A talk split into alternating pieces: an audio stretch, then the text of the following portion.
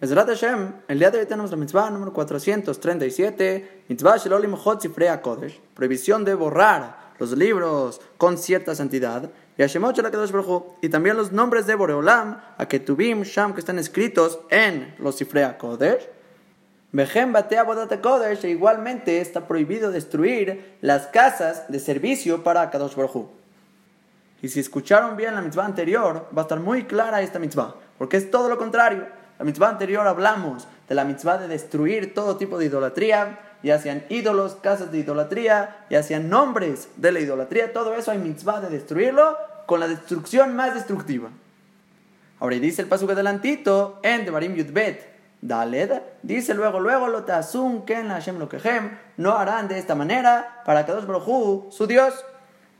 Y sale que así como hay mitzvah activa de destruir todo tipo de idolatría, todo nombre de Abodazará, toda casa de idolatría, va a estar prohibido hacer lo mismo con las cosas de Kedushá, de Am Israel, Kodesh, libros de santidad y nombres de Kedosh Baruj va a estar prohibido borrar.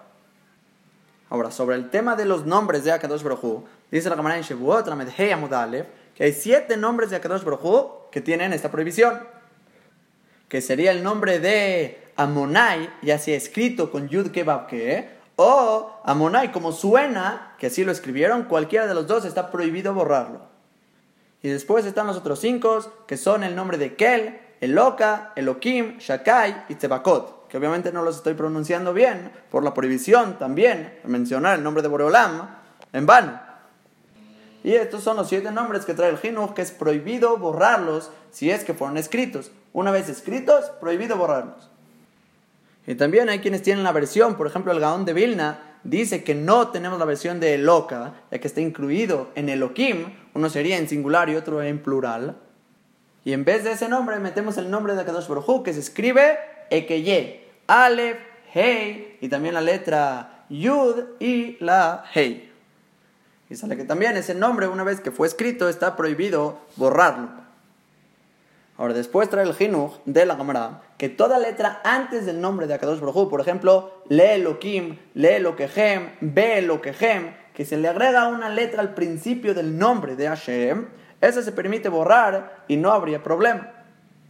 Pero las letras del final que se le agregan al nombre, por ejemplo, Elokehem, esa mem del final, o Elokeja, esa hab del final, esa se hace parte del nombre y está prohibido borrarla.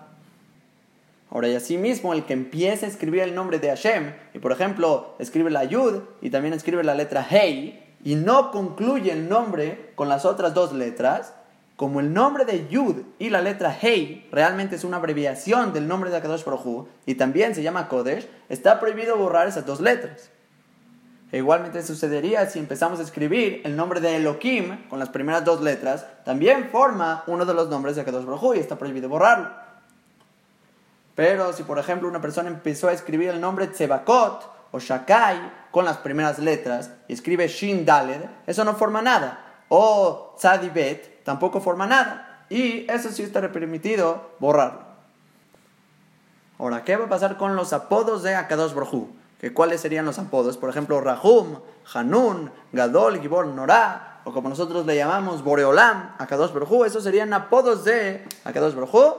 Dice el Jinuj que no están en la prohibición de borrarlos de la Torah, pero Jajamim dijeron que tienen la misma regla que los demás Kitbea Kodesh, que serían manuscritos que fueron santos, y si es ya sea Torah, o ya sea Tefilá, ya sea Sidur, Tanaj, cualquier cosa que no tenga incluso el nombre de Borolam, se llama Kitbea Kodesh y está prohibido tirarlo a la basura. Únicamente cuando es Letzorech hay necesidad de borrarlo y no es el nombre de Hashem de los que mencionamos atrás, de los siete nombres de Boreolam, se permitiría borrarlo. Pero cuando no es Letzorech, no hay necesidad grave, se tiene que echar a la genizá y no se puede tirar al bote. Es más, una vez escuché un maasé que en el pizarrón de cierta escuela escribieron el nombre de Hashem de Yud Kebabke. Así lo escribieron en el pizarrón. Y no se puede borrar. Es Azur, es uno de los siete nombres que mencionamos. Entonces, ¿qué tuvieron que hacer? Cortaron ese pedazo de pizarrón, le pusieron un vidrio y a. Literal, cortaron el pizarrón porque no se puede borrar el nombre de Hashem. Ahora, pero si el caso del pizarrón no hubiera sido alguno de estos siete nombres, hubiera sido Rahum, Hanum, como dijimos, que son apodos de Boreolam, o cierta Gemara que no tenga el nombre de Boreolam, cuando es Letorech, tiene necesidad de borrar el pizarrón, yo pienso que ahí se permitiría borrar y no hay ningún problema. Que por lo menos yo a mí en la yeshiva me tocó que siempre que escribían los rabanim, la Gemara en el pizarrón, se borraba, no hay problema, porque no tiene el nombre de Boreolam, y es Letorech, hay necesidad de usar el pizarrón para volver a escribir, entonces ahí se puede borrar. Pero si no hay necesidad, hay que guardarlo, echarlo a la genizá y Hazbe Shalom, tirarlo a la basura. Es una prohibición que se encuentra en la Gemara en Shabbat, Kuftet Zain Amudal. Ahora, otro punto importante sería una alhaja que trae el Jinuj, si escribió un Israel que es un min, un renegado de la Torah, empezó a escribir todo tipo de Kitvea Kodesh, nombres de Akadosh Baruj como es un renegado Yehudi, la alhaja es que se tienen que quemar sus libros que así le pasó al Rambam. El Rambam lo habían tachado como cofer, como una persona renegada, y quemaron sus libros en cierto tiempo. Ya después se dieron cuenta que hicieron un error, se metieron con uno de los más grandes poskim de la historia, y por lo tanto hicieron teshuvah y dejaron de quemar sus libros. Pero si hubiera sido un renegado, ahí está, que quemaron los libros. Pero a diferencia de escritos de un goy, si un goy escribe Torah, empieza a escribir nombres de Hashem, esos no se queman, sino que se tiran a la geniza. Ahora hay que saber que esta prohibición aplica tanto hombres, tanto mujeres, todo lugar, todo tiempo, es una mitzvah para siempre, todas las generaciones. Y como dijimos al principio, no solo es sobre los nombres de Akadosh Baruj sino que también sobre toda cosa con cierta Kedushah ya sea por ejemplo un tefilín, destruirlo, o un betacneset, destruirlo, un ejal, destruirlo, toda cosa que tiene cierta kedusha, está prohibido destruirlo. Y la persona que lo destruye está traspasando prohibición de la Torah. Y el motivo de esta prohibición, dice el Jinuj, que es porque por medio de esta prohibición de que las cosas santas de Akadosh Brojú es prohibido destruirlas y meterte con ellas, eso va a provocar en los Yehudim temor, temblor y sudor, así dice el Jinuj, que es la expresión que se usa en Har Sinai, que así claro Israel estaban temblando, sudando, con mucho miedo. ¿Por qué?